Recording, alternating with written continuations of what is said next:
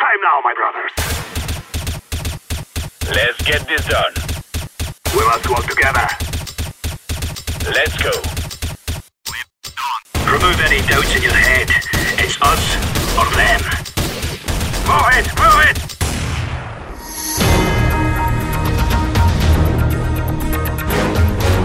Sejam todos muito bem-vindos a mais um episódio do Cast 5, né, o podcast da Draft 5, onde a gente vai abordar todos os assuntos aí do nosso cenário competitivo de CSGO.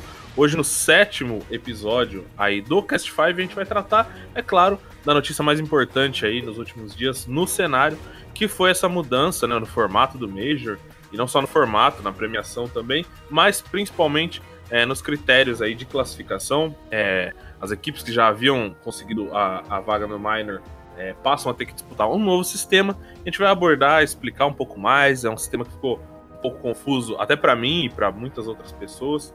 E, claro, para esclarecer isso, é, não estou sozinho, né? Seguimos aí todos de quarentena, então eu trouxe mais reforços da casa. Ele, novamente, BNV, está acompanhando e vai ajudar a gente aqui. E aí, BNV, tudo tranquilo? Fala gurizada, tudo certo? Seguimos quarentenando e acompanhando o cenário aí. Muita mudança e a gente espera esclarecer todas aí para vocês. E quem também vai nos ajudar é ele, né? Editor-chefe Lucas Esprícigo. E aí, Lucas, como é que tá? Tranquilo? Então, vamos aí abordar um assunto bem quente aí da última semana, né? Essa mudança até certo ponto surpreendente, né? Sobre o formato do Major e vamos discutir aí se é boa ou ruim no final das contas. Bom, então vamos lá. A gente vai começar é, falando sobre é, essa mudança principal, né? Para a gente definir aqui.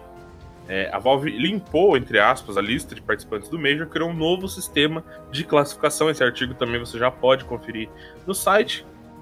E, claro, é, quem escreveu esse artigo foi o BNV que está aqui com a gente. BNV, para a gente começar então, é, como foi esse sistema? É, o que a Valve propôs? É, e o que, que a gente tem de concreto até agora? Como vai funcionar esse sistema, resumidamente? Como você conseguiria explicar esse sistema pra gente? Bom, acho que é importante falar no primeiro, primeiro lugar é que não tem mais nenhuma equipe garantida na ESL One Hill. Não tem mais MBR, não tem Astralis, não tem FaZe, não tem Liquid, não tem mais ninguém garantido. Todas as equipes agora terão de passar pelo processo classificatório e esse processo vai funcionar da seguinte forma: terão eventos que são. A gente está chamando de evento RMR, porque eles fazem parte do Regional Major Ranking, né? Esse ranking ele vai servir para definir as classificadas para o Major. Quem somar mais pontos nesses eventos RMR vai ser as classificadas para o Major, né? É basicamente isso. E serão vários eventos com times de todas as regiões participando, né? Serão o globo vai ser dividido em seis regiões e cada região vai ter um determinado número de vagas nesse Major. É, pra gente deixar claro, então, os números, né, as vagas de cada região. É, a Europa vai ter 16 times, né, nesses, nesses RMRs, correto? Isso. Pelo menos no primeiro deles. Isso é, é pelo menos no primeiro não deles. é certa. Que, é, tem isso também. A Valve não divulgou ainda todo o calendário de eventos. Né? É Outra matéria que você também encontra no site é que eles estão esperando aí para receber propostas de equipe de, de torneios, né, de organizadores de torneios, é, para organizar campeonatos que vão valer esses esses RMRs, né, esses pontos para o Major. Então eles estão aguardando algumas propostas de algumas equipes que, algumas equipes não, de algumas organizadoras é, para realizar esses torneios. Então eles, eles não têm esse calendário definido. é, não se falou ainda sobre datas de todos esses campeonatos. Mas as vagas do primeiro torneio anunciado, pelo menos, a gente já tem que a Europa tem, vão- ter 16 times na disputa. É, a região CIS, né, a comunidade dos estados independentes, ali, o pessoal da Ucrânia, Rússia, é, terão 12 times. O NA também vai ter 12 times. Nós aqui da América do Sul teremos 4 times. É, a Oceania também terá 4 times. E a Ásia com 8 times. Então é isso que a gente tem por enquanto. É, e aí eu queria também chamar é, o Lucas, principalmente para dar opinião nesse caso. É, como você viu, cara, essa, essa mudança? Foi uma mudança que te agradou? Eu, a princípio, não gostei muito. Mas, assim, pensando um pouco mais nas possibilidades e nas. talvez até nas histórias que a gente possa ter, é, eu acabei me convencendo de que foi um sistema. vai ser um sistema bacana. Eu queria saber de você, o que, que você acha, o que, que como te impactou essa mudança da Valve? Ah, então, eu acredito que a mudança foi positiva por uma série de, de acontecimentos que, que vieram aí nos últimos tempos, né? Se a gente lembrar, por exemplo, dos últimos Majors, a gente. Os últimos não, né? Mas acho que desde o começo a gente sempre teve aquela ideia do, do time que não joga nada além do Major. A Flipside foi essa equipe por muito tempo, né? Que não aparecia em lugar nenhum e simplesmente seis meses depois estava no Major e conseguia surpreender muita gente. Então acho que essa decisão vem por conta disso também. Uh, a gente pode também ter o exemplo da Quantum Bellator Fire, né? Que chegou às, às quartas de final, né? Chegou aos playoffs de um Major e no outro Major já era uma equipe muito mais enfraquecida e até certo ponto teve resultados vergonhosos na, na fase que participou.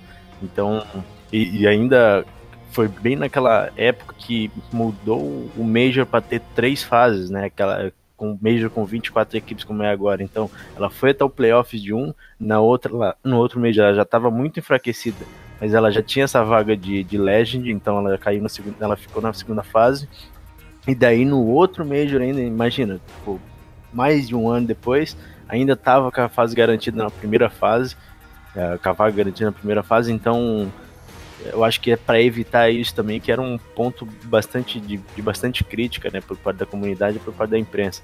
Então, eu acredito que a crise do coronavírus, ela trouxe essa ideia de ter que ter uma ação muito rápida por parte da Valve, acredito também que da Excel junto, né? É, porque nós teríamos, por exemplo, equipes disputando esse Major do Rio em novembro, 14 meses depois do último Major que tinha acontecido. Então seria muito tempo. A gente sabe que sei lá, dois meses é demais no Counter-Strike, imagina 14 meses, é uma coisa absurda. Alguma coisa teria, teria que ser feita e esse adiantamento, né, a gente pode chamar de um adiantamento de formato, porque a Valve já dava indícios de que queria usar isso. Porque se a gente meio que fazer uma comparação por baixo, a gente encontra mais ou menos o sistema que a Dota usa. Mas que eu não acompanhe tanto, lá tem a ideia dos minors, tomando pontos, né? Os minors são campeonatos menores menores, né? Não são minors como a gente conhece no CS. Mas são campeonatos menores mesmo que, que engloba todos. Então, sei lá, uma Dreamhack seria um minor. E esse minor dá ponto para ir para um Major. E assim por diante. Entendeu? Então acho que esse sisteminha encaixa muito bem e eu, eu quis replicar ele pro CSGO de uma forma diferente. Então eu vejo como positivo nesse primeiro momento. E também é importante pontuar que essa questão do Dota, é, eles não utilizam é, o Major como CS, né? Eles têm o The International como torneio mundial e o principal. E eles têm os minors e os majors, né? Então, no caso, por exemplo, é, Cologne seria um major sempre, sabe? Um evento tradicional. É, Katowice seria um major. Então, é, eles têm esse sistema. Pontua que... com um circuito daí a parte, né? Exatamente. É isso, né? O que eu acho que, pelo menos o que eu tô vendo, pelo que eu vi até agora, é, a diferença para o Dota, pro, do Dota para o CS, nessa forma como foi implantada, é que esses RMRs eles não estão agregados ao cenário ao calendário competitivo, né? Eles meio que foram introduzidos e acho que é a única forma de fazer isso por enquanto, mas eles ainda não estão agregados, né? A gente não tem as equipes, os torneios dando pontos. A gente teve um torneio que dá pontos sendo criado, alguns torneios que vão ser criados para isso. É, mas também, como eu disse, como eles não divulgaram ainda é, tanto o calendário como as empresas que vão organizar é, isso pode sim ser uma solução e, e, isso ser agregado né, ao calendário competitivo, o que na minha visão acho que seria muito, muito interessante, muito importante para o CS. É, eu acredito que, obviamente, né, para esse ano que vai ter só um Major, acho que não tem como fazer isso, é por conta da crise e tal, mas é, para o possível ano que vem, se eles seguirem com um formato mais ou menos nesse modelo, a tendência é tipo ter os campeonatos menores mesmo da ESL, é, aí a gente pode imaginar, sei lá, essas ESL One menores que aconteciam, né? Tipo, é, com 200 mil, tipo a, a, BH que aconteceu, que também era um, uma ESL One um pouco menor, né? A própria né? ESL One Nova York também. É, são, tem os ESL One, que é tipo Colônia, que é muito maior, mas tem esses que são um pouquinho menores. Acredito que esses um pouquinho menores, eles sim vão fazer parte desses, desse sistema de ranqueamento pro Major, né? Então a gente tem que ver ainda, a gente tá especulando o que vai ser ano que vem, né? né? Mas acredito que para esse momento que a gente está passando, a melhor, o melhor formato possível seria esse mesmo. Voltando aqui a dizer, é, atualmente essa, esse sistema regional, acredito também que encaixa mais por conta de só poder ter o jogo online. Talvez para um ano que vem, uma possível pode haver uma possível é, reestruturação nisso para sim ser eventos globais, presenciais, que aí somam pontos para um ranking geral e não só regional. Mas também especulação. Por enquanto, é isso que a gente tem, regionais. Eu queria trazer um artigo aqui. Ele está datado do dia 17 de janeiro. Fui eu que escrevi. E o nome é Valve quer mudar sistema de convites diretos para o segundo Major de 2020.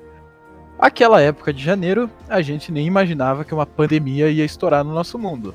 Então, a gente imaginava que a, ia ser o One Rio ia ser em maio e o segundo Major em novembro. A ideia da Valve era para o segundo Major de 2020 já contar com esse sistema onde não existem mais times com a vaga cativa, que a gente chama, né? Certo. Eles acabam por conquistar no Major e depois ficam dois ou três lá só preenchendo linguiça sem acrescentar nada, um jogo Sim. feio, truncado como era a Quantum Bellator Fire. E o que que aconteceria?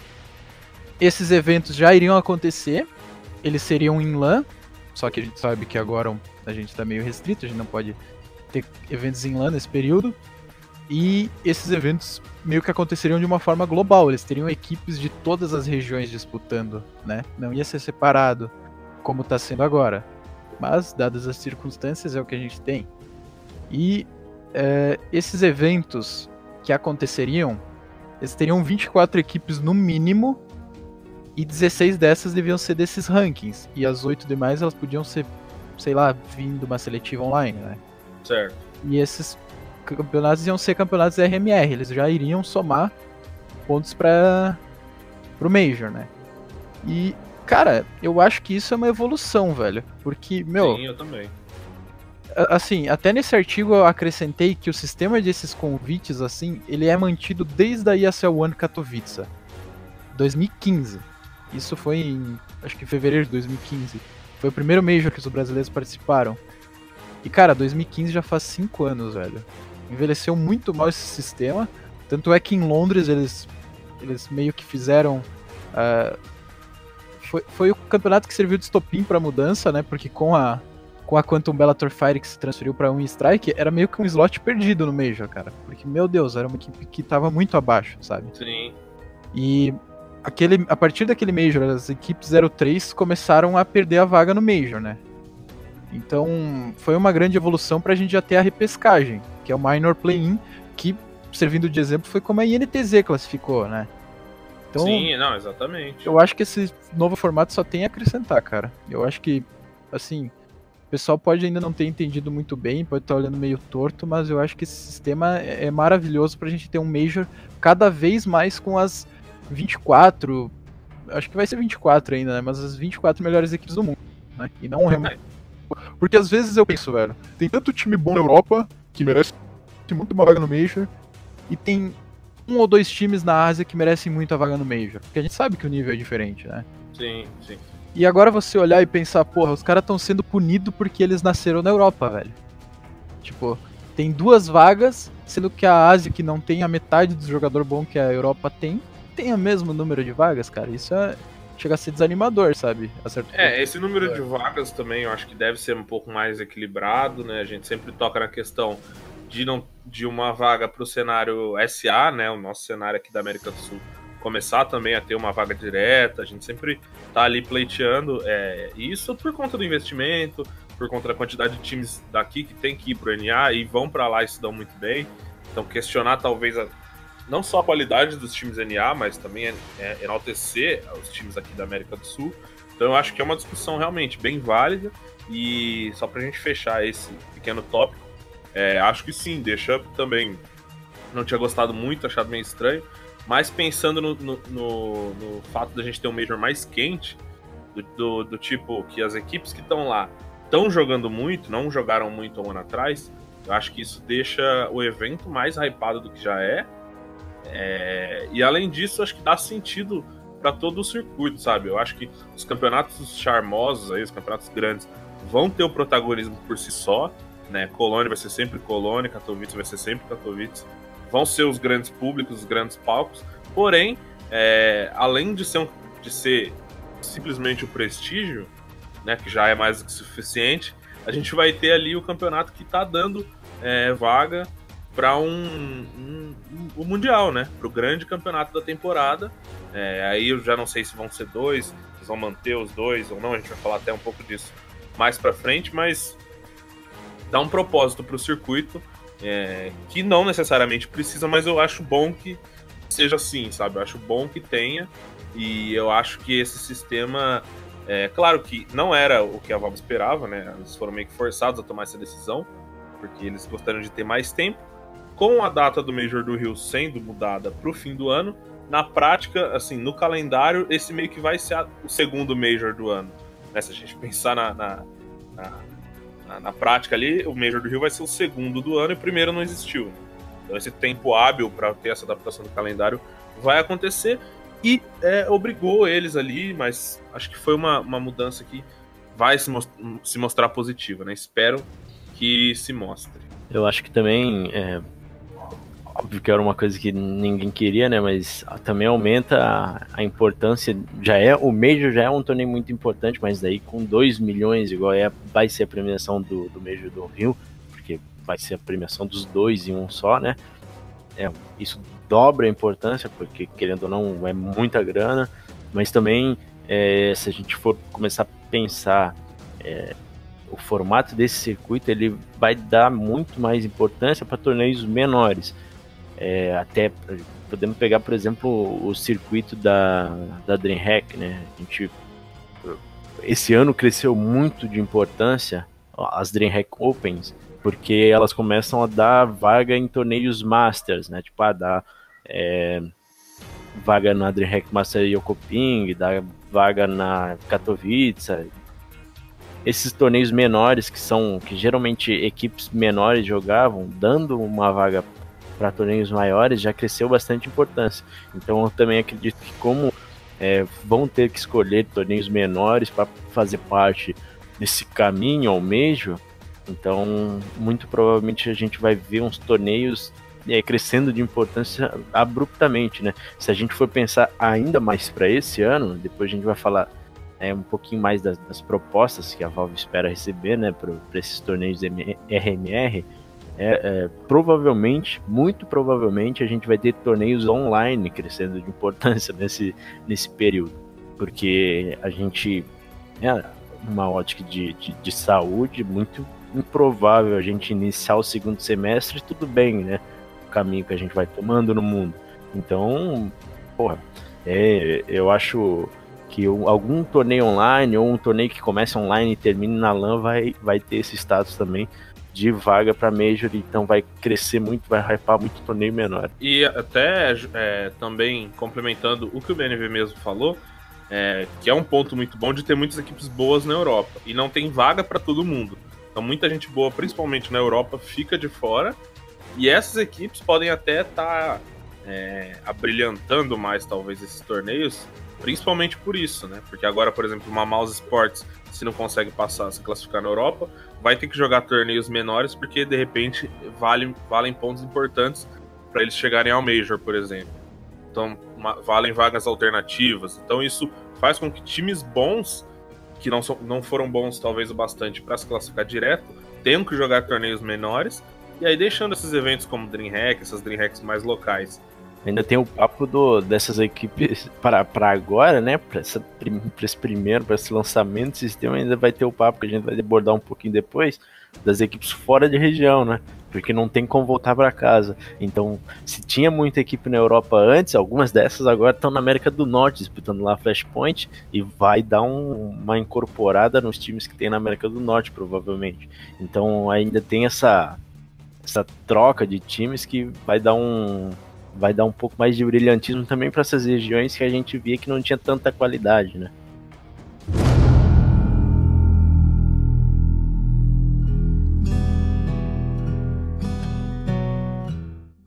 E já abrindo esse segundo bloco, né, pegando esse gancho aí que o Lucas comentou, é, a gente realmente, devido à pandemia, né, do Covid-19, do coronavírus, é, cara, mudou tudo, né, no cenário de CS, a gente, como ele falou, torneios online passam a ter mais importância, as ligas que a gente já discutiu, tanto Pro League é, como a Flashpoint, é, tem que ser realizadas online. A Pro League até se dividiu em duas, né, com Europa e NA, então mudou bastante coisa no cenário de CS. E outra coisa que mudou é, são os contextos que essas equipes estão localizadas, né? É, praticamente todo mundo aí, é, tirando as equipes que estão jogando a Pro League é, na Europa, foram para os Estados Unidos. Então a gente tem as equipes que estão jogando a Flashpoint que estão lá e outras equipes também que não vão poder é, voltar para suas casas, né? Aí eu queria gostaria que o BNV falasse um pouco mais detalhadamente sobre essas equipes.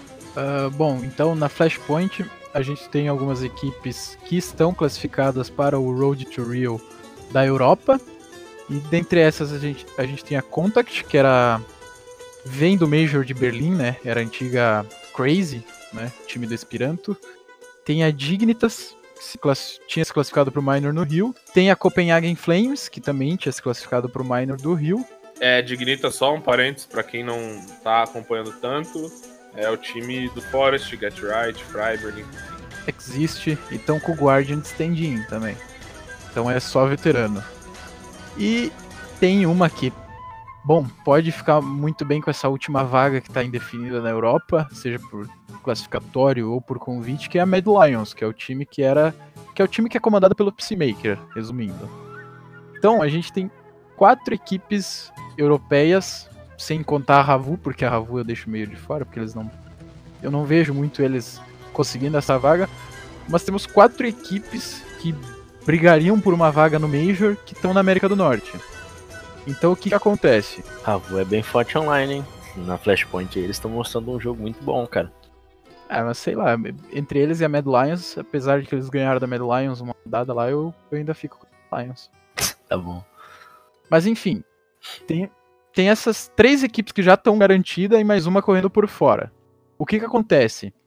Elas teriam que retornar para a Europa. Elas estão na América do Norte jogando a Flashpoint. A Dignitas e a Copenhagen Flames já aceitaram o convite para participar do Road to Rio da Europa. Só que a Contact ficou no Road to Rio da América do Norte. E isso deixa uma pulga atrás da nossa orelha. Porque se uma ficou e as outras duas vão, por que, que não pode ir todas ou por que, que não vai ficar todas? A gente sabe que vários países estão adotando essa restrição de fronteiras e a Dinamarca, que é o país de todos os jogadores da Copenhagen Flames, é um, né? É, e, e a conta de a, a, a, desculpa, digamos assim, que eles deram foi que eles não conseguiam voltar para casa, né? Foi por é. isso que eles. Eu, eu acredito que assim, se uma equipe não consegue voltar pra Europa, acho que as outras também não vão. Muito difícil conseguir voltar também, né?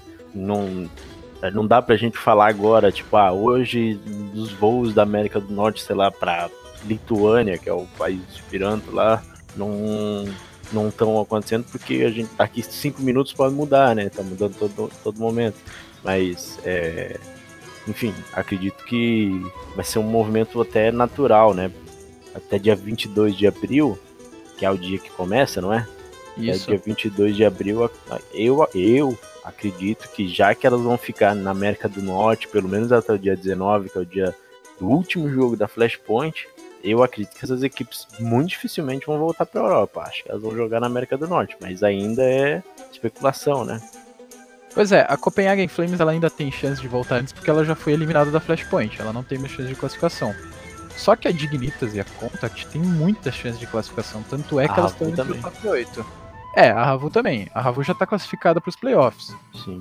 bem como a Mad Lions. Então isso é, é- é bem preocupante, né?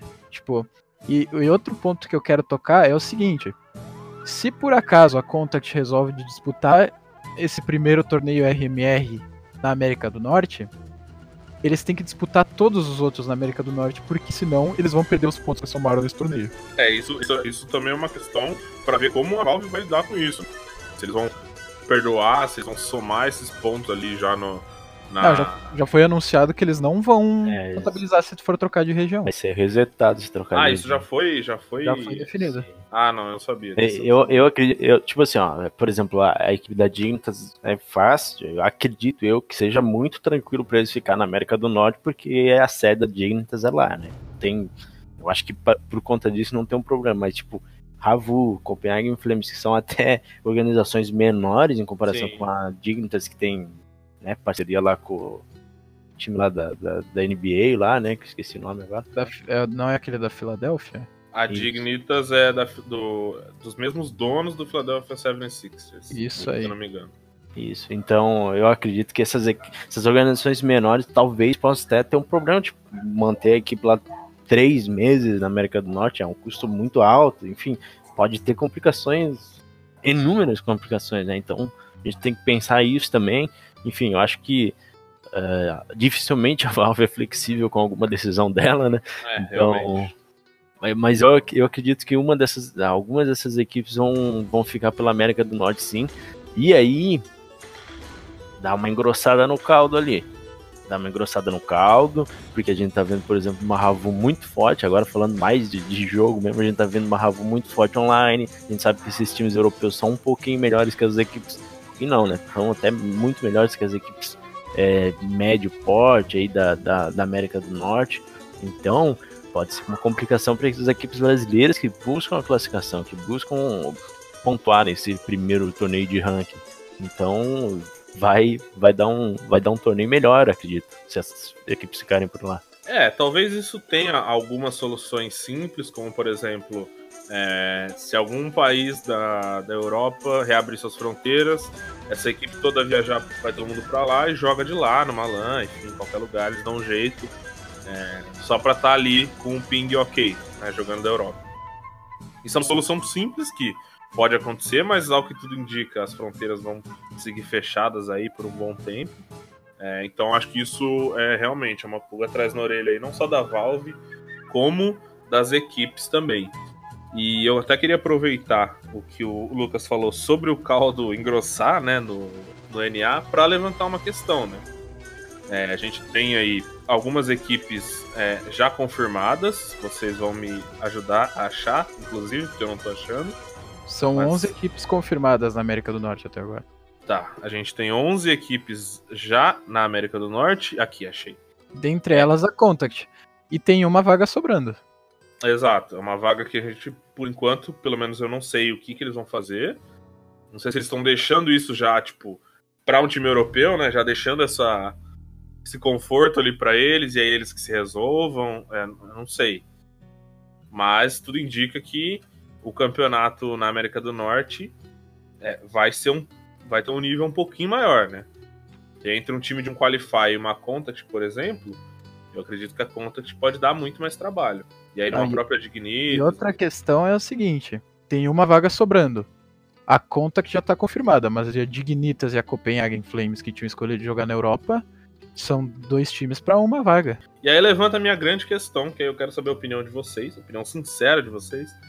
Que, como a gente sabe, como a gente falou no começo do programa, o Major está resetado. Ninguém mais tem vaga cativa, todo mundo precisa conquistar no campo, né? No mapa e na bala. A gente tem Fúria jogando, inclusive desempenhando bem, e a gente tem o MBR também, que vai jogar esse torneio, ou essa série de torneios da América do Norte.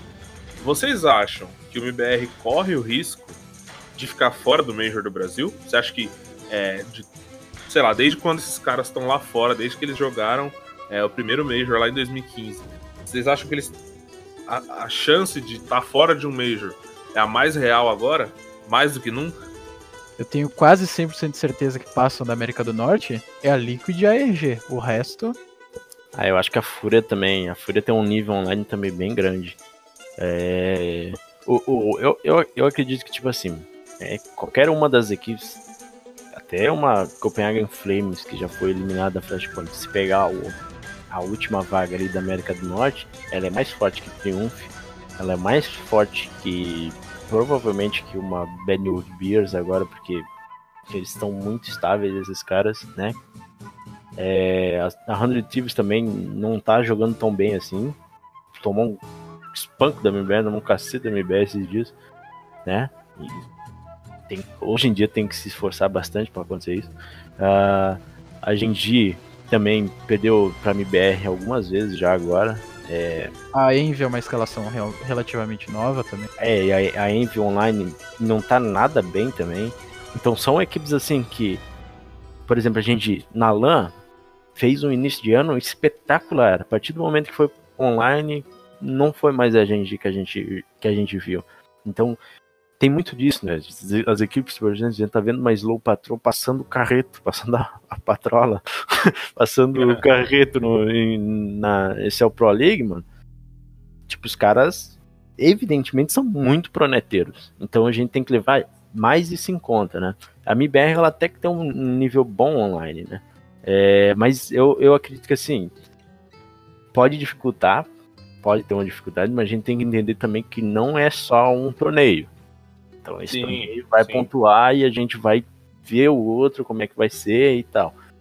Mas eu acredito que o nosso representante mais facilitado, talvez o nosso representante mais certo, seja da América do Sul. Porque por mais que venha uma Isurus, eu acho que a Isurus ainda tá um, um passo abaixo da Red Kennedy, tá um passo abaixo da Boom. Então eu acredito que o time da América do Sul ali, a vaga é brasileira, é muito difícil não ser.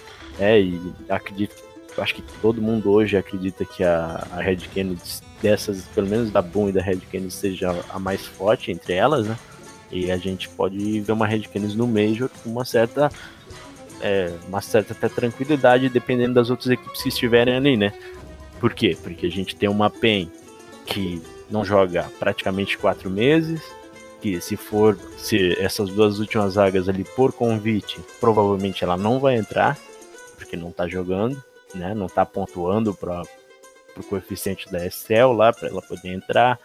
Se for um qualify, eu não sei o quanto eles estão embalados para poder chegar nessa vaga. Tem equipes muito bem no clutch, por exemplo, a W7M que lidera o clutch, provavelmente pode ser uma dessas equipes, né? É, a gente tem que lembrar que a Detona não pode usar o VSM nesse torneio, por quê? Porque ele faz parte de torneios da Valve, ele dá esses pontos. Isso, Então- inclusive já foi confirmado que vai manter esse banimento para esses torneios Sim. também, né? Então, Então a gente tem que. é, Qualquer campeonato que- que... seja apoiado pela Valve, o VSM não pode participar no momento. É, isso, isso ficou até meio em dúvida, né, nesses últimos dias, mas o Ryan, inclusive, Ryan do Rush B Media no podcast falou com a ESL, né, e eles mantiveram o ban e mantiveram não, né, eles só comunicaram que o banco segue valendo, né?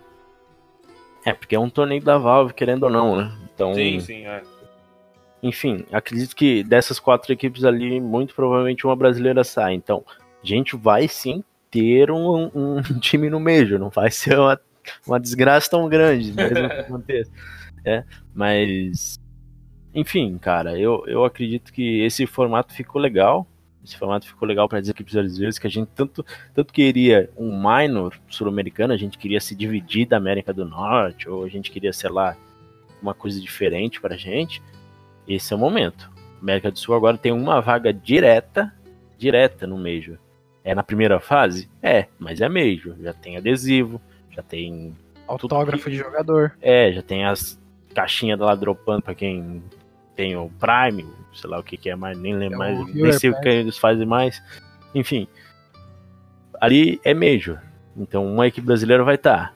Na América do Norte a gente tem Fúria MBR, tem grandes chances. Pode acontecer uma- um desastre? Pode. Mas acredito que seja difícil, por mais que possa engro- engrossar o caldo aí nessa, nesses primeiros torneios aí, de acordo com as equipes europeias ficando ou não na América do Norte. Acredito que o caldo vai engrossar, mas Fúria MBR tem grandes chances ainda de passar. Tem bastante vaga ainda pro NA, acho que, acredito que vão ser seis total, se eu não tô enganado. São, é, confirmando, são três Legends, dois Challengers e um Contender. Então é, é bem provável que a gente consiga. É, é, só, só lembrando, né? NA, por exemplo, três Legends, ou seja, as equipes entram na segunda fase com o melhor seed. Ou seja, como se elas fossem Legends. Como se fossem as cabeças de chave. né? É, como Isso se fosse aí. cabeça de chave. Aí os dois challenges eles entram na primeira fase para enfrentar os contenders. Isso. Então é, são os cabeças, os challengers são os cabeças-chave da primeira fase, e os contenders são os, os mais baixos seed, né? Então, por exemplo, assim, a É a América rapa do, do Sul, tacho. é, a vaga da América do Sul entra como contender. Então você provavelmente entre os piores seeds, né? Provavelmente só à frente de Ásia e Oceania, né? Provavelmente. A gente não tem essa informação, mas é o que se espera, né? Ó, vem dois contenders da Europa, vem um contender da, do NA, vem dois contenders do CIS, vem um contender do SA, vem mais dois contenders, um da Ásia e um da Oceania. É, esse, esse pode esperar que vai ter muito problema desse formato também. Nenhum formato é perfeito. A gente já estava aqui discutindo um pouco antes como é que o pessoal ia fazer na Ásia, né? Já, inclusive já deixaram equipes de fora aqui, porque a Camel Riders, que é uma equipe do Oriente Médio, passou e ela não tá aqui, não recebeu esse convite. Não sei o porquê. É, a gente estava conversando antes que como que esse pessoal vai fazer, né? Porque, por exemplo, a Lucid Dream da Tailândia, Sudeste Asiático, vai ter que enfrentar os caras na China, e daí tem dois times da Mongólia, que é lá em cima do mapa. Daí se tivesse, tivesse time do Oriente Médio, era 6 mil quilômetros pra esquerda. Tipo, Cara, é, são, são, são simplificações regionais que, tipo, muito assim, quando- simplistas. Quando a gente pensa na Europa Ocidental, a gente pensa na América do Norte, é, não parece, tipo, parece bem, bem tranquilo de resolver. Mas quando a gente olha para esses lugares, e não precisa ir longe, né, cara? Na própria América do Sul, a gente já vê divisões entre Cone Sul, Cone Norte, para ter esse equilíbrio, que o ping já, atraba- já atrapalha, né?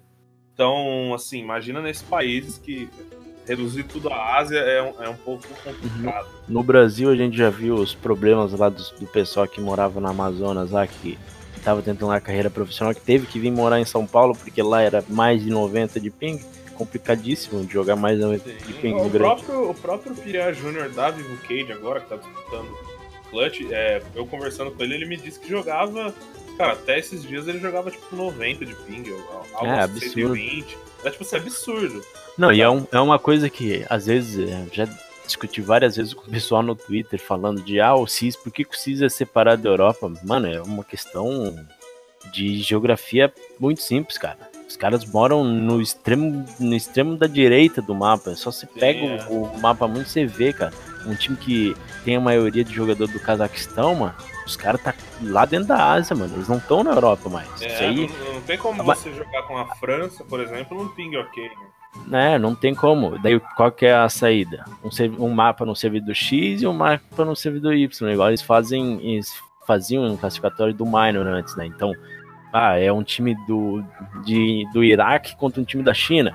Vai primeiro, o primeiro mapa vai ser no servidor do Iraque, depois no servidor da China. Então, um mapa se joga com 20 de ping e outro se joga com 190, 210. É, isso eu acho que a É. competição perde muito, né? Não, é é uma coisa que eles vão ter que ver como eles vão fazer nessas regiões imensas, né? E tem aquela questão que eu acredito que seja também por isso que eles não se interessam muito em ampliar, em deixar mais justa essa questão.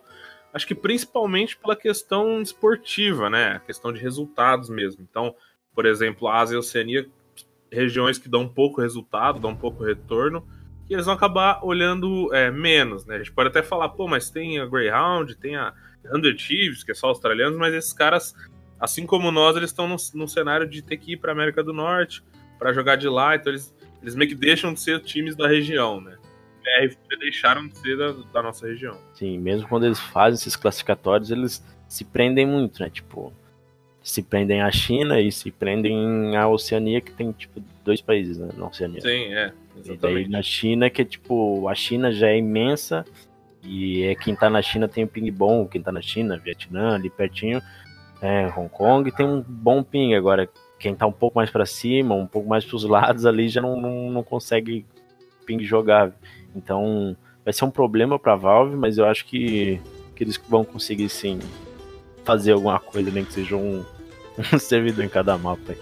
Não, mas eu acho que isso é um problema que vai se resolver com o tempo, né? Esse Major aqui, devido a essa pandemia aí que tá, tá rolando, óbvio, vai ser complicado assim, mas eu acho que pro próximo, que já vai poder cumprir aquele requisito desses torneios RMR sem LAN, pô, já vai ser outra vida, né, meu?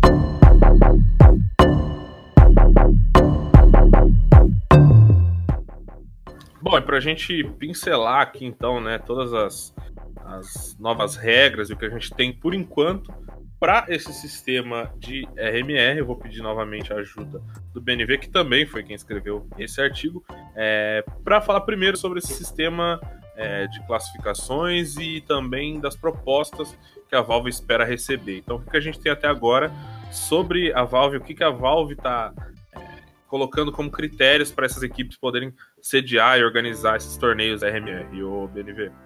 Bom, de início, o único torneio RMR certo que a gente tem é o Road to Rio, que vai acontecer agora entre abril e maio. Mas ele não vai ser o único. Não vai ser a única chance que as equipes vão ter de somar pontos para esse ranking. E justamente por isso a Valve enviou um e-mail às organizadoras de torneio que as empresas que querem se candidatar elas têm que cumprir com alguns certos requisitos. E nesses requisitos, uh, esse torneio assim que vai servir para RMR, ele não precisa englobar todas as seis regiões. No caso, agora as regiões estão divididas em Europa, América do Sul, América do Norte, Ásia, CIS e Oceania. Pode ser que a Europa tenha quatro torneios RMR e a América do Sul tenha dois. Mas obviamente esses torneios da Europa vão valer menos pontos. Fazendo uma analogia com a escola, você pode ter tipo cinco provas no trimestre ou pode ter três provas. Só que para englobar essas cinco provas num só trimestre, elas vão pesar menos na sua nota final. Dá para mais ou menos entender falando assim? Acho que sim, acho que sim. Então, pode, pode ser que a Oceania tenha dois torneios, a Ásia tenha três. Só que eles não vão valer a mesma coisa. Então eles tão, têm pesos diferentes, né? Vão ter pesos diferentes conforme o número de, de torneios que vão acontecer. Uh, só clarificando um pouco essa coisa de Legend, Contender e Challenger. Os Legends, eles seriam as. Tipo, fazendo uma analogia com o sistema antigo, eles seriam as equipes que teriam garantido a sua vaga alcançando os playoffs do último Major. Então eles vão entrar direto na segunda fase. Oito equipes que vão conseguir isso. Com o melhor seed. Com o melhor seed. Já os Challengers, eles seriam as equipes que teriam caído na segunda fase. E esses Challengers vão ser oito, eles vão entrar ainda na primeira fase desse Major do Rio com o melhor seed. Esses oito challengers vão enfrentar os oito contenders.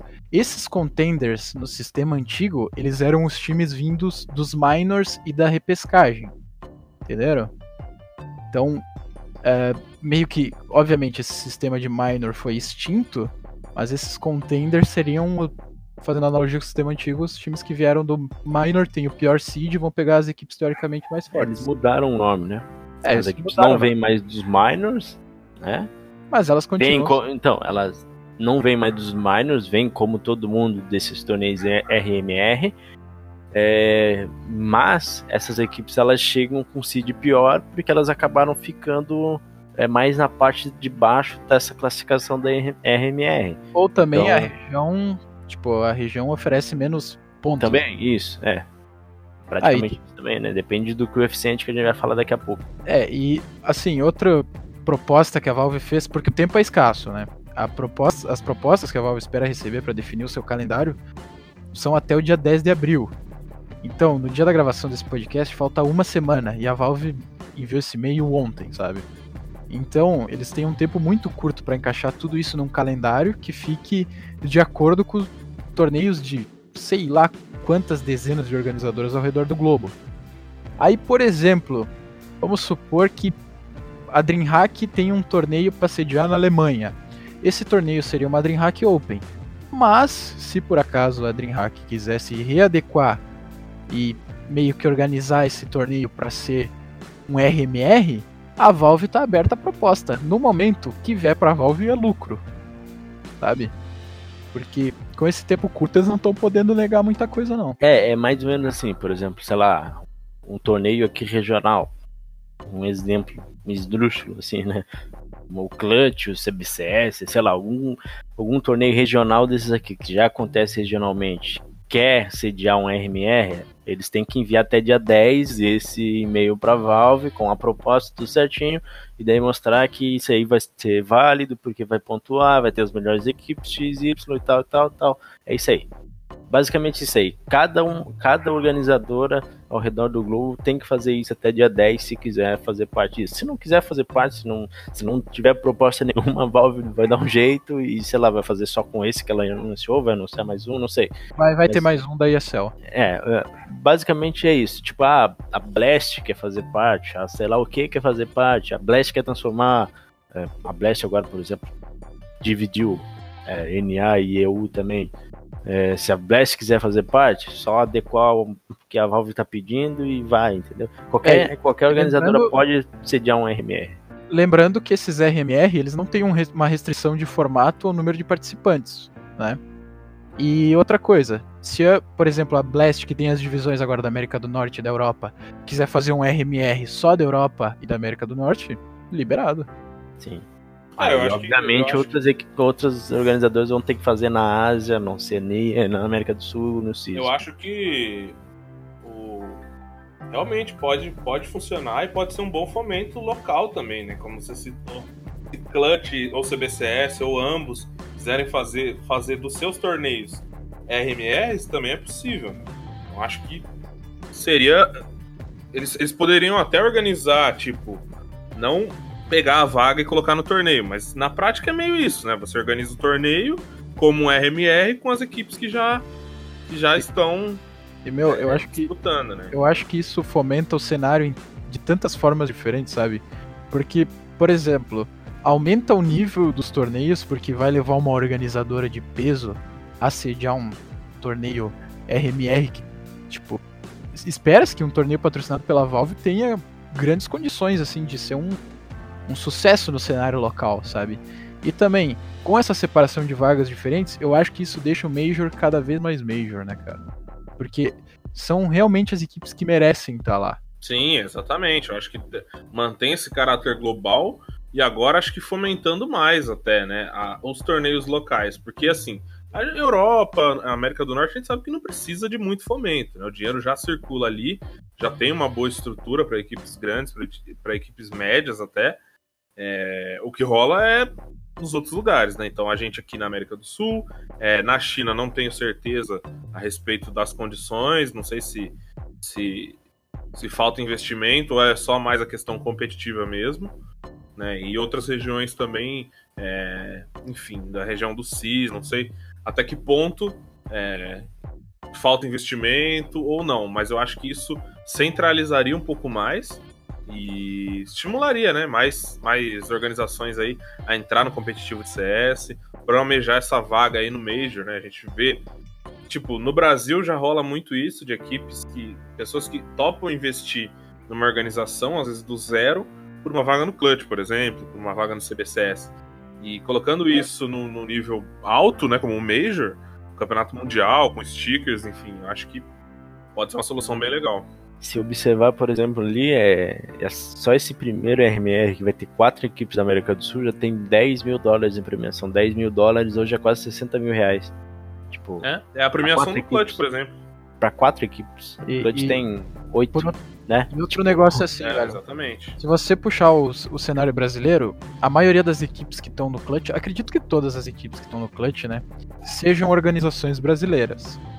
Mas, por exemplo, se a gente já pular pro cenário de Rainbow Six, as equipes que estão na Pro League de Rainbow Six aqui da América Latina, cara, tem grandes equipes do exterior. Tem a Liquid, que é uma organização que investe aqui no Brasil, tem a NiP, tem a FaZe e tipo, você dá pra imaginar isso agora com o CS, porque por exemplo, ah, tem uma organização muito poderosa em outro eSport que nunca se aventurou no CS. Vamos supor que ela ela deseja A investir própria na Boom, América né? do Sul. A própria A própria Boom. Você investe na América do Sul, o seu time tem muita chance de ir ao Major e render um sticker, tá ligado? E pra um dono de organização, porra, você quer trabalho melhor do que ver o nome da sua organização sendo eternizado no jogo, cara? Sim. A, a Boom acho que é um exemplo direto de assim, de caras, é uma organização tailandesa, né? Isso? Tailândia? É, In- Indonésia. Indonésia. Isso. Uma organização da Indonésia que não tenho certeza até que ponto eles conhecem o time da Boom, mas assim, cara, são os caras que jogaram o último Major, time de brasileiros que jogou o último Major, tem uma vaga na Pro League. Então por que não investir?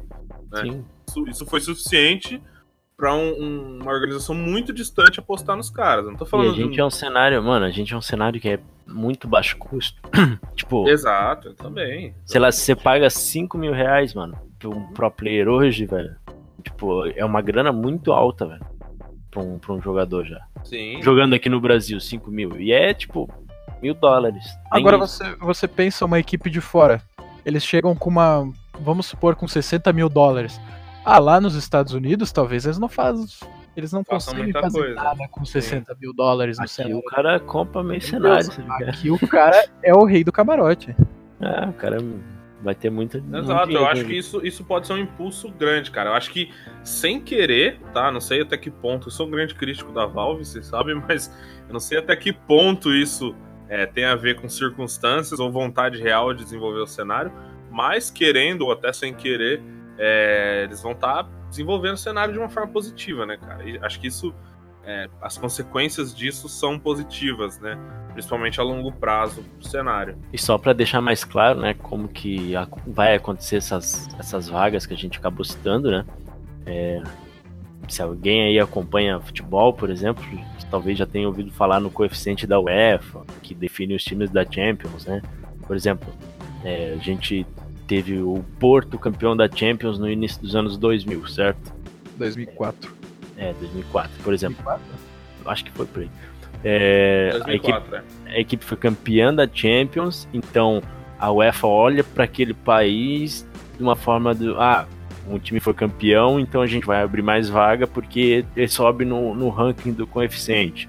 Então nessa época aí, Portugal ganhou umas vagas a mais. Digamos que era uma só, que só o Porto tinha ido, abriu mais duas. Um exemplo.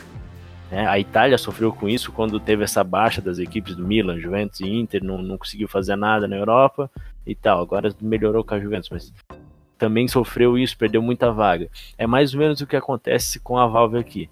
Por exemplo, Oceania tem uma vaga no Contender, Ásia tem uma vaga no Contender, América do Sul tem uma vaga no Contender. Mas por outro lado, a América do Norte tem três Legends direto, mais dois Challengers e um Contender. Se a gente olhar pro CIS, por exemplo, todo mundo reclama do CIS, né? Mas o CIS tem dois Legends, um Challengers e dois Contender. Por quê? Porque teve Gambit campeão recentemente, porque teve a Vanguard chegando na final, porque teve mais times na chegando na final, né? é, várias equipes chegam e chegam do CIS toda a vida. A América do Norte também, teve Cloud9 campeã, teve várias equipes chegando muito forte até as fases final. O pessoal pode até se perguntar, ah, mas a América do Sul, sei lá, por muitos majors a MIBR foi Legend e tal. É, mas a MIBR, eu acredito que eles considerem a MIBR como uma equipe que atua na América do Norte. Então, o que, que a América do Sul teve nos últimos majors foi a INTZ se classificando. Que ela foi uma equipe que veio da seletiva sul-americana. Nem a Fúria se classificou como SA, se classificou como NA. Então, se a gente olhar por esse lado, as únicas equipes que vinham, a gente tem que olhar pro SA como as equipes que vieram aqui, disputaram os Qualified do Minor, foram pro Minor com vaga SA, tipo a Sharks fez recentemente, como a Boom tá fazendo agora, como a INTZ fez. É essas equipes. Não é Fúria MBR. Por isso que tem uma vaga só aqui. Porque as outras equipes brasileiras jogam no NA. T1 joga no NA. Diversas equipes jogam no NA. Aqui é uma vaga só. Então esse coeficiente serve para isso. Para ranquear os, os continentes e subcontinentes, né? Num outro ranking que só Excel tem, tem né, acesso. E lá is- isso vai acabar subindo o coeficiente, descendo o coeficiente de acordo com o, desempenho dessas equipes no Major. Então é muito importante, mesmo que você não goste, por exemplo, de uma equipe é, é, sul-americana que vá para o Major, seria importante você torcer para ela, porque quanto mais ela for bem, melhor vai ser para o continente, mas melhor vai ser para a região que vai ganhar essa vaga, querendo ou não. Né? Se desses, por exemplo, digamos que cinco, as cinco equipes do CIS caem na primeira fase ou tem um desempenho muito ruim e a, e a equipe que sai da América do Sul é campeã, provavelmente isso mude, entendeu? Vai vir, sei lá, duas vagas, três vagas, não sei, vai mudar alguma coisa. Então é muito importante que tenha esse desempenho. Acho que nem, nem sendo campeão, né? Acho que uma boa campanha de um time brasileiro. Saindo 2-3 na Doze, segunda fase, coloca. É, eu acho que já, já começa a mudar de patamar. Três. né? Ah, e tipo, particularmente, eu achei que ficou muito justo, assim, sabe? Porque a gente tem que deixar o, a, a, a parcialidade de lá de dizer, nossa, só uma vaga pra América do Sul. Meu, antigamente a gente tinha uma vaga no minor. Então, hoje em dia a gente vai passar a ter uma vaga direta no Major, cara. Já tem sticker, já tem autógrafo, já tem tudo. Então, quer mais o que, né, cara? Tá justo pra mim.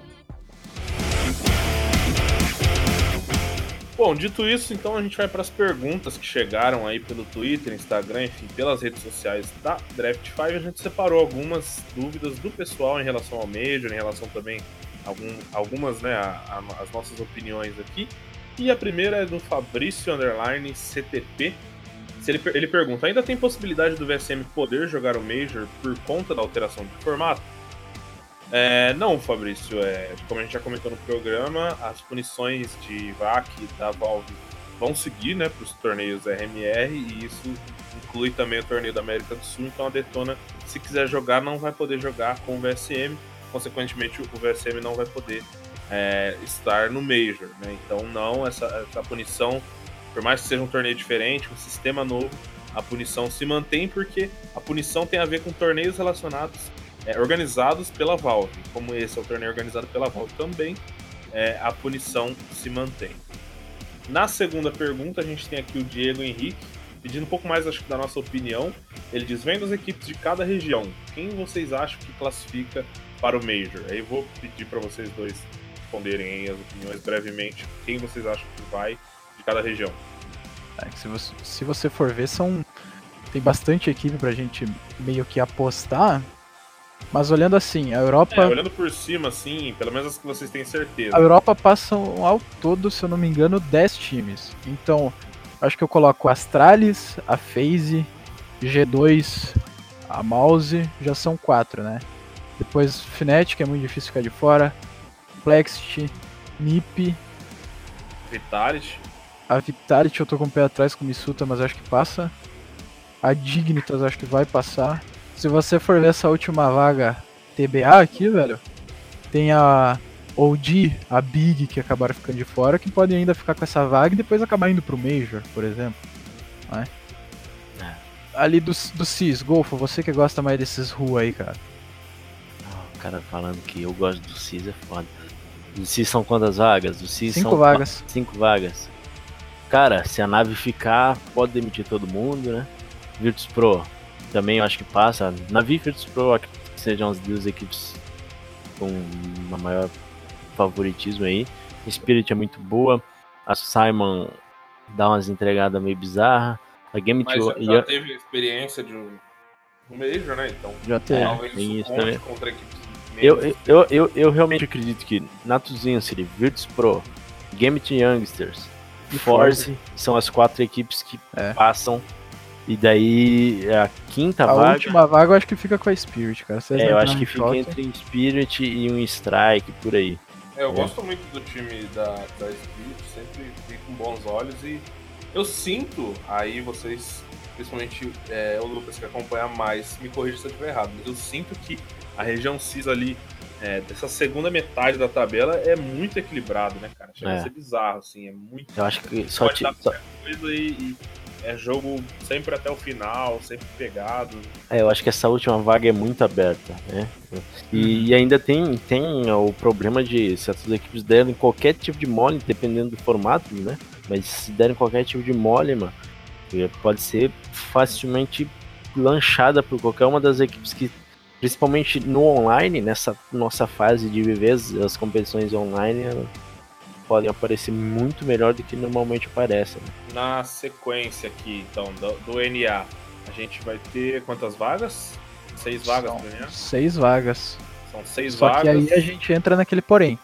Se a Team List ficar assim, ok. Só que o problema é que se a Dignitas e a Copenhagen Flames não conseguirem voltar para casa, vai dar aquela engrossada de caldo que o Lucas falou, né? Eu ainda acho que mesmo se a Ravu ficar aí, dá uma engrossada de caldo muito grande que a Ravu Mas passa daí a, a facilidade.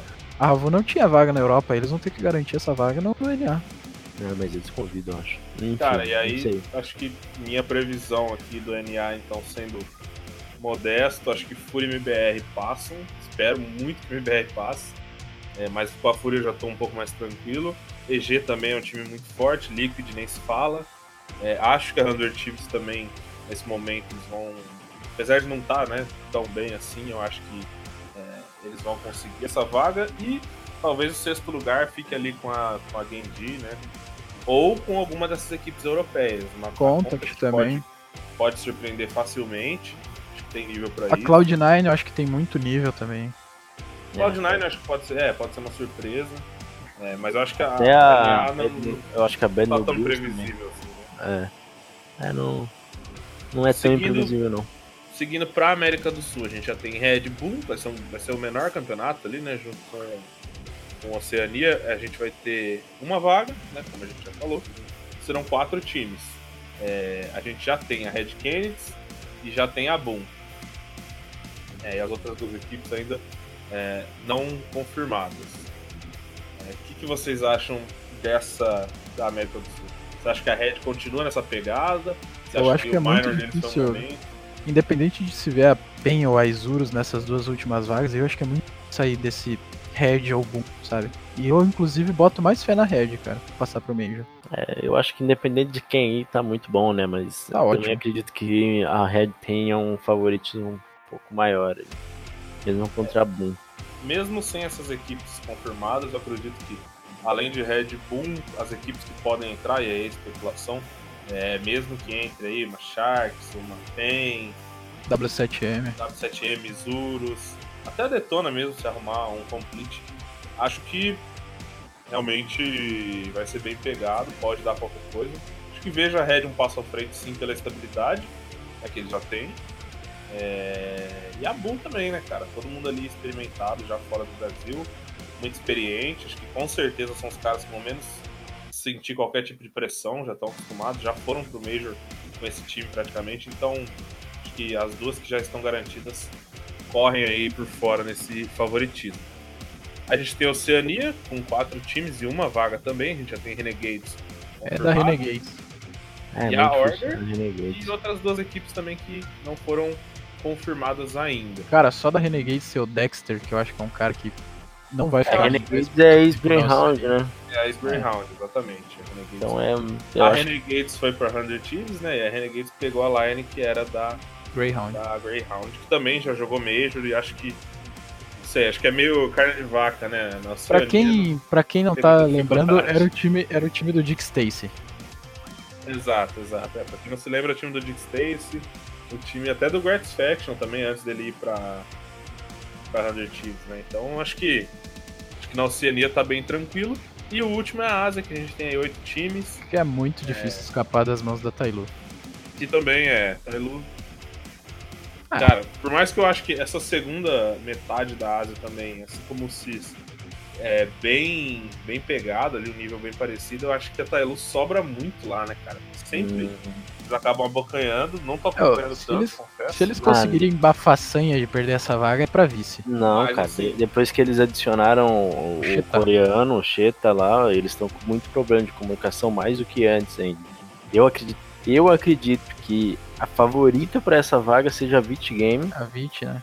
Mas, mas não dá para escapar dos dois times da Mongólia que estão muito bem. Esse Tiger aí era o time, é o time daquele que que saiu da Renegade, da Renegades, não, da Greyhound por problema de visto, né? O Aircast. Que ele estudava na Austrália, jogava por lá e acabou agora voltando para lá. Mas enfim, eu acho que entre esses dois, entre esses quatro times ali, Vítimas, Alai, Tiger e Tailu, sai o, a vaga, né? Eu acredito que fica entre a Vit e a Tailu, mas não pode botar os mongóis para trás, não. Mas é mais ou menos isso nosso panorama de favoritismo aí, né? Pode acontecer qualquer coisa, né? Por ser online, por da Ásia ser tamanho muito bizarro, enfim. Na terceira pergunta, a gente tem o João VLS37, que ele pergunta: Como serão preenchidas as duas vagas SA para o Road to, to Rio, né? Então ele quer saber aí, é, na verdade, acho que ele está se referindo é, ao primeiro torneio, que já, como a gente já comentou, já tem a Boom e a Red garantidas. A gente tem essas duas vagas que a gente ainda não sabe. Né? O que, que vocês imaginam que pode ser preenchido pelo menos a informação oficial é que por enquanto não, não, não tem, nada, definido. A ESL definiu como né, to be announced, então eles vão definir se isso vai ser por um Qualify, se isso vai ser convite. A gente só pode especular por enquanto. Tem que ser definido muito rápido, que já é esse mês, né? Dia 22 de abril já é pra estar tá pau pegando, já pau torando. Então, Exatamente. então eu acho que não deve passar da próxima semana. É, acho que muito em breve esse sistema sai, porque precisa é, ser. É, se for um Qualify, tem que sair o quanto antes para saber quando acontece, o que, que vai acontecer, né? E se for só convite, eu acho que pode acontecer de só convite vir. É, vai ser um pouco, né, um pouco triste, né? Porque eu acho que se for por, assim, se for por convite vai ser polêmico, como sempre, né? Todo todo mundo acredita que seu time merece uma chance aqui no Brasil, então acho que isso vai dar um, um bate-boca assim. E se for online, eu espero que não seja na ICEA, cara, porque eu não aguento mais Nossa. campeonatos lá na ICEA e jogador reclamando de sempre, seja de admin, seja do, do server, sabe? Espero é, que não seja lá, mas não sei. Né? Acho que grandes chances de rolar na ICEA de novo. É, parceiro é, do céu, né? Feedback nunca, nunca resolveu muito a questão por ali. Então, não sei, cara. E também não sei qual dos dois seria melhor, sabe? Qual dos dois me agrada mais. Competitivamente, Qualify é sempre mais justo, né? Assim, na, bala. Talvez não tenha tempo hábil de organizar isso de uma forma é, bacana, porque o campeonato já tá aí, mas a gente tem três semanas e nas, nas próximas semanas, acho que na próxima semana, se, se já não tiver saído quando você estiver ouvindo o programa, é, já, a gente já deve ter uma definição a respeito das vagas. Mas por hora, só Boom e Red já estão garantidas. As outras equipes a gente ainda não sabe. Para a gente fechar então essa rodada de perguntas, a gente teve o WTF, what underline math. Ele pergunta: esse novo modo de classificação será adotado para os próximos Majors? É, novamente eu peço a ajuda de vocês também. É, a gente está vendo aí o novo sistema do Major, isso está confirmado para as próximas edições? Não tem nenhuma informação sobre isso, né? A Valve não quis, não cravou que esse será o formato, mas é bastante possível, né? Por conta daquilo que a gente debateu ali, eles já queriam mudar para um formato muito parecido lá no começo em janeiro, então é bastante provável que sim, siga. Obviamente, talvez tenha algumas mudanças pontuais, porque vai ser LAN e tal, em outros torneios, mas eu acho que se segue para o próximo ano. Vamos ver mais o que a Valve tem a falar nas próximas semanas, próximos meses. É, eu, eu falei antes, eu acho que esse formato só vai ser aprimorado, né? Eu acho que do online vai ser passado para LAN. Talvez a forma de distribuição de vagas também vai mudar, conforme aquele coeficiente que a gente falou. Mas eu acho que é bom o pessoal ir se acostumando, porque se tudo correr bem, acho que esse formato veio para ficar. Então é isso, meus queridos. A gente conseguiu aí pontuar bastante, né? Deu até mais tempo do que eu imaginava esse programa, mas acho que a gente conseguiu debater legal sobre essa mudança no Major sobre essas mudanças e principalmente as possíveis consequências positivas, negativas, é, para o nosso cenário. É, eu acho que de uma forma ou de outra a gente acabou aí tendo é, esse privilégio, né? Não um privilégio, porque vem de uma situação, de uma tragédia aí, né? De uma pandemia, mas assim, a gente vai poder ver o Major, né, se tudo correr como esperado, se tudo der certo, a gente vai poder ter um Major valendo o dobro da premiação, maior premiação da sua história, um Major com um sistema totalmente diferente, acredito que vai ser bem hypado. É, então a gente vai ter essa sorte, pelo menos, né, de não estar tá vendo o Major agora, mas ver um Major muito mais legal no final do ano e tem tudo para ser histórico, como sempre prometeu, né? Esse Major no Brasil. É, eu agradeço, né, primeiro aí os amigos do Draft 5 de terem aceitado o convite mais uma vez, de estarem aqui reforçando. Então vou começar agradecendo pelo BNV. Muito obrigado, BNV. E é isso. Pô, eu que agradeço a oportunidade de participar. E quando precisarem de mim aí pra esclarecer alguma coisa, só dá um grito. Valeu, gurizada. Espero ter esclarecido as dúvidas aí do pessoal da melhor forma possível. E também, né, por último, não menos importante, Lucas Espressigo, editor-chefe, aí também veio a brilhantar o podcast e ajudar a gente a debater.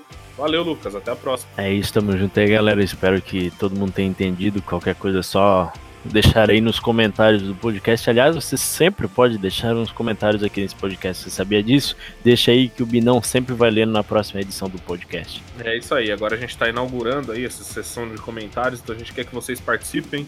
É, principalmente mandar feedbacks, coisas que vocês querem ouvir no programa e também dúvidas que a gente vai responder sempre as dúvidas que vocês mandarem nesse podcast. Você pode, a gente vai ter um, um campo específico lá nas nossas redes sociais que a gente vai responder aí sobre CS, sobre qualquer coisa do cenário. A gente vai estar respondendo. É, pedir também para vocês acompanharem a Draft 5 em todos os seus canais aí, draft5.gg, lá tem todas as nossas redes sociais. Sigam a gente nas plataformas de podcast, a gente está no Spotify, no Google Podcasts, no Apple Podcasts, Castbox, enfim. Quando você quiser, a gente está lá disponível para ouvir. E é isso, continua acompanhando o TheCast. Até semana que vem. Fiquem bem e lavem as mãos. Lavem as mãos, exatamente. Falou!